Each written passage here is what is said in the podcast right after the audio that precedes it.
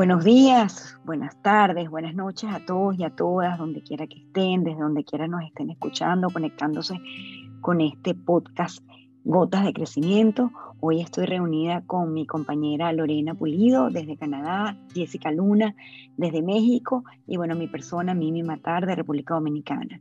Hoy nos quisimos reunir para conversar en este episodio número 23 de un tema que va muy hilado con el episodio pasado, que es cómo mantener esos propósitos de año. Y la única forma de mantener y, ser coherentes con esos propósitos de año es siendo disciplinados y siendo constantes. Algo que es bastante cuesta arriba porque muy poco hemos aprendido de disciplina y muy poco hemos aprendido de constancia. Usualmente siempre terminamos tirando la toalla muy rápido cuando no vemos que nuestros, nuestras metas, que nuestros objetivos se están materializando y esto es parte también de lo que hemos aprendido dentro de la escuela reconstructivas, de cómo funciona nuestra percepción y que todo lo queremos ver ya de inmediato. Entonces, bueno, abordando este tema me gustaría saber un poquito que, cuáles, cuáles han sido sus experiencias, Lorena y Jessica, al respecto de ser disciplinados, qué les ha funcionado y bueno, vamos a empezar hablando de qué es la disciplina. Mimi, muchas gracias, un gusto compartir con todos ustedes. Eh, yo creo que de manera muy particular algo que a mí me ha funcionado cuando escuchamos justo la palabra disciplina es eh, a lo mejor nos remonta a algo que tenemos que hacer por obligación, porque creo que eso fue lo primero que se grabó en el programa de nuestra infancia. Entonces los papás siempre eh, nos decían, tienes que ser disciplinado, al menos a mí. Eh, es que es disciplina y mi papá decía, y tienes que disciplinarte. Y yo decía, bueno, eh, no sabía como el concepto de disciplina, pero era como, tienes que sentar a hacer la tarea, tienes que lavarte los dientes, tienes que despertar a cierta hora que lo conectamos directamente con los hábitos.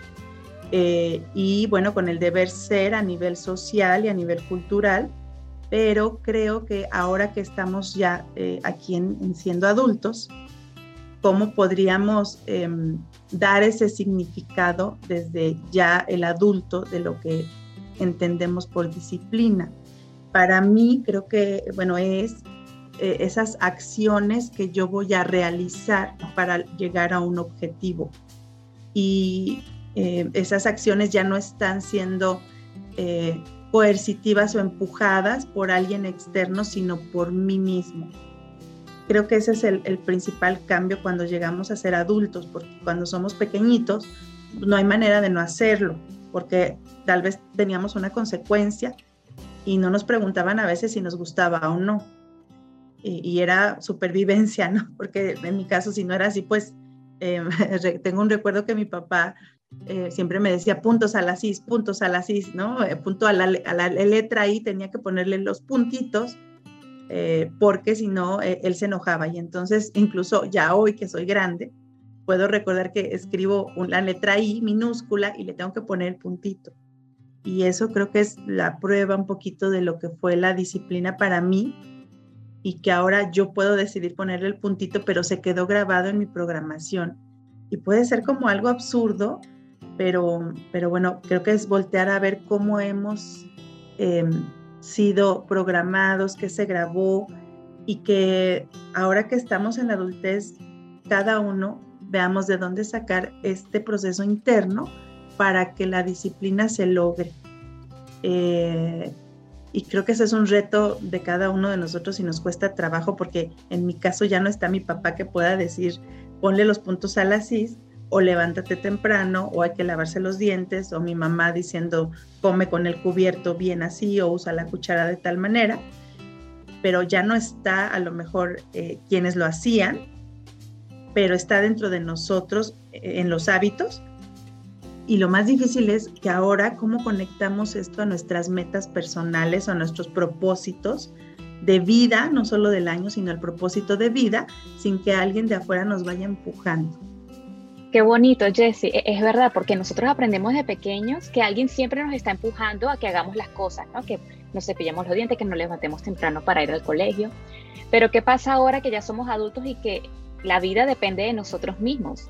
No hay nadie allí empujándonos, no hay nadie eh, diciéndonos qué hacer. Y, y para mí la disciplina, bueno, yo antes pensaba que la disciplina era hacer, hacer, hacer y no parar, no parar, no parar, hacer, hacer, hacer y no parar, porque eso fue lo que yo aprendí.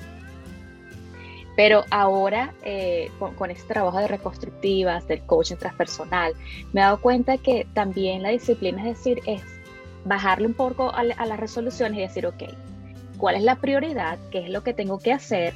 ¿Está bien parar? Si tengo que parar para pensar qué es lo que hay que hacer y hacerlo de forma más presente, de forma más, más consciente, porque anteriormente para mí la disciplina era hacer todo rápido y hacer, hacer y no parar.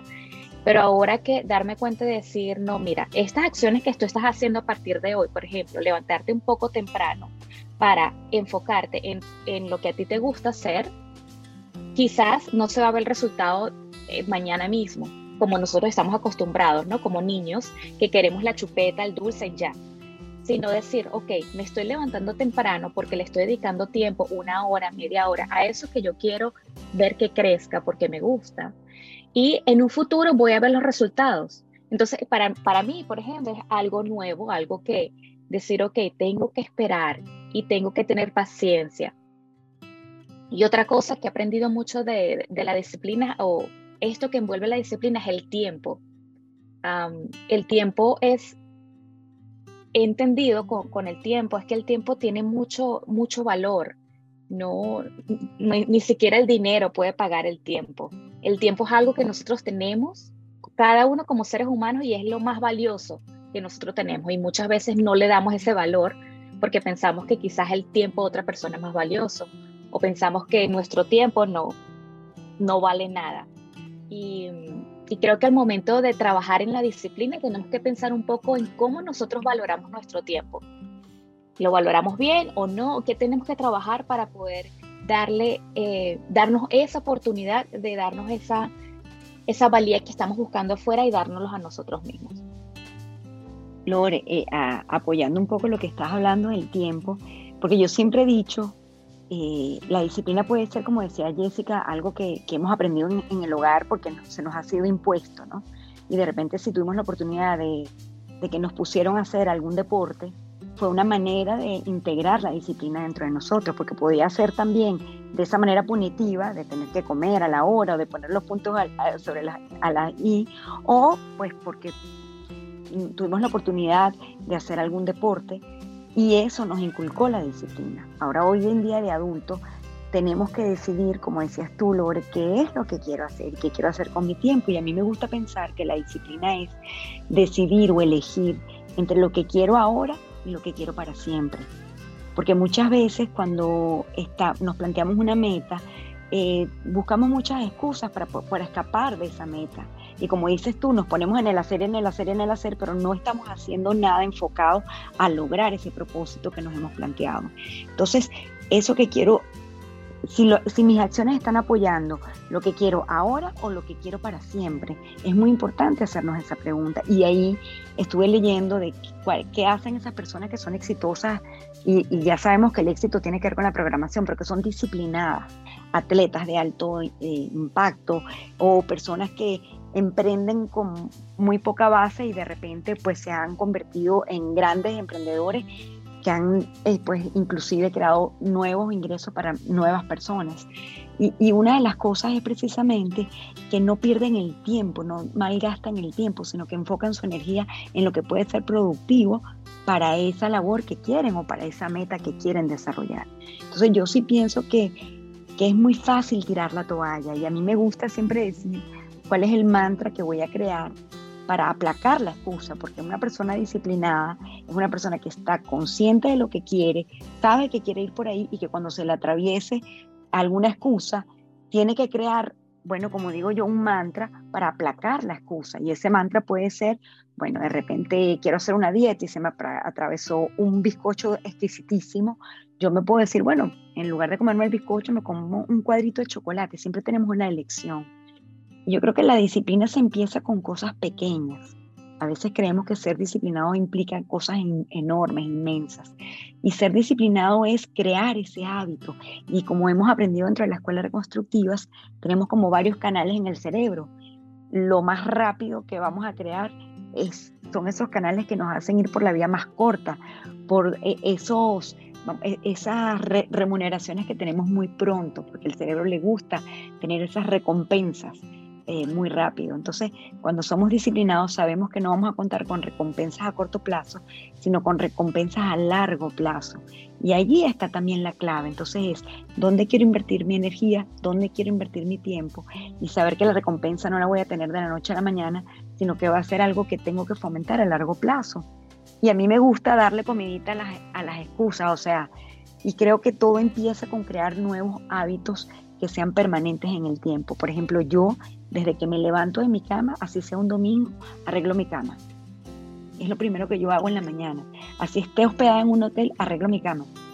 Y eso va fomentando un hábito, crea un nuevo hábito. O sea que creo que si nos sentimos que no somos disciplinados, crear ese pequeño hábito que puede ser cosas sencillas como mantener el orden dentro del escritorio, arreglar la cama, eh, tomar un vaso de agua tibia en la mañana, que lo hagamos con el tiempo y que se convierta en un nuevo hábito, porque también me he dado cuenta, y lo he, me he dado cuenta conmigo misma a través de la reconstructiva y todo este camino, que muchas veces fomentando esos hábitos que son sanos, es que podemos llegar a ser bien disciplinados. Entonces, tengo que tener en una balanza si estoy fomentando hábitos nocivos para mí, y aquí estoy hablando no solo de físicamente, mentalmente, eh, emocionalmente, cuáles son esas emociones, dejar la culpa, la queja, todo eso, cuáles son esos pensamientos que estoy regando.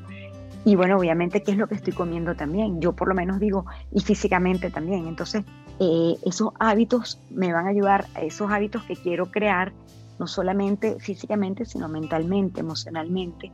Y podemos empezar inclusive por elegir, porque todo es elecciones en la vida, en lugar de tomar el ascensor, pues voy por la escalera. Entonces, esas pequeñas cosas van a ir sumando para que podamos ser disciplinados y podamos llegar a fin de año diciendo, bueno, cumplí con los propósitos que tenía para mí. Mimi y Lore tocan algo muy importante, el tiempo y las emociones, como también gestionar las emociones en relación a nuestros hábitos, a la disciplina, a la constancia, porque están ligados, están envueltos. Eh, que genera en mí lo contrario de lo que tú estás diciendo, Mimi, que no me levante y haga la cama, o llegar a un lugar con desorden, o si me tengo que poner a trabajar mi escritorio está desordenado, ¿qué emoción genera en mí? Tal vez genera una desconexión y que yo misma pierda el tiempo, eh, porque creo que esa es una constante en el desorden, el tiempo que, tardamos en ordenar eh, una mesa.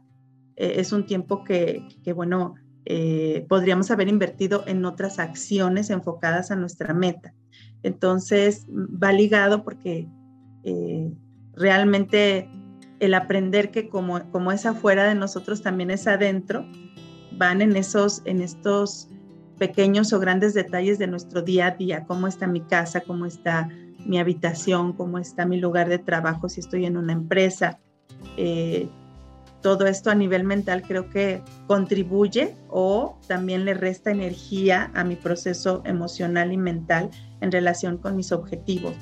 Y para no perdernos, creo que eh, debemos de tener claro cuáles son los objetivos y qué quiero conseguir eh, del tiempo que estoy invirtiendo eh, en estos hábitos, qué es lo que quiero verdaderamente conseguir y cuál va a ser mi plan de acción, porque creo que nos perdemos mucho en en el plan a seguir para llegar al objetivo.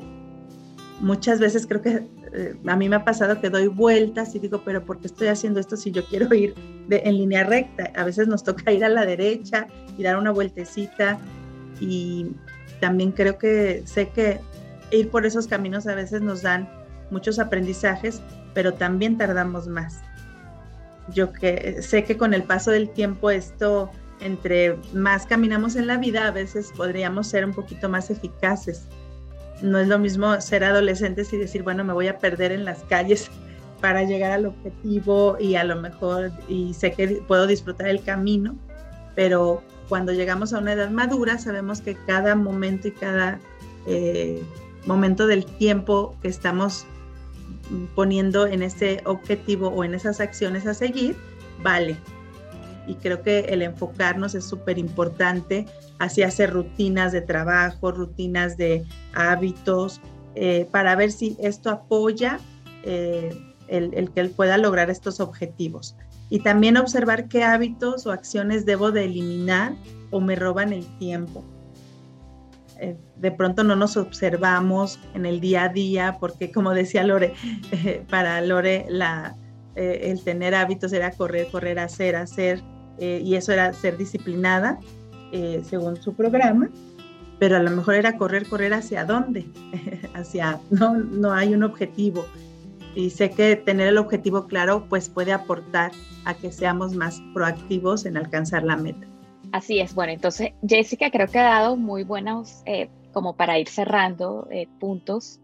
Eh, no sé si queremos agregar algo más para, para ir cerrando la idea. Entonces necesitamos, para la constancia y disciplina, necesitamos valorar nuestro tiempo, tener objetivos claros, eh, también ver cómo nos sentimos, ¿no? Estar, estar atentos de esas emociones. Eh, ¿Cuál es el, el, concepto que tenemos de disciplina? Porque quizás cuando éramos pequeños teníamos un concepto y quizás ahora podemos cambiarlo y, eh, ver cómo nos sentimos con respecto a, a ese concepto.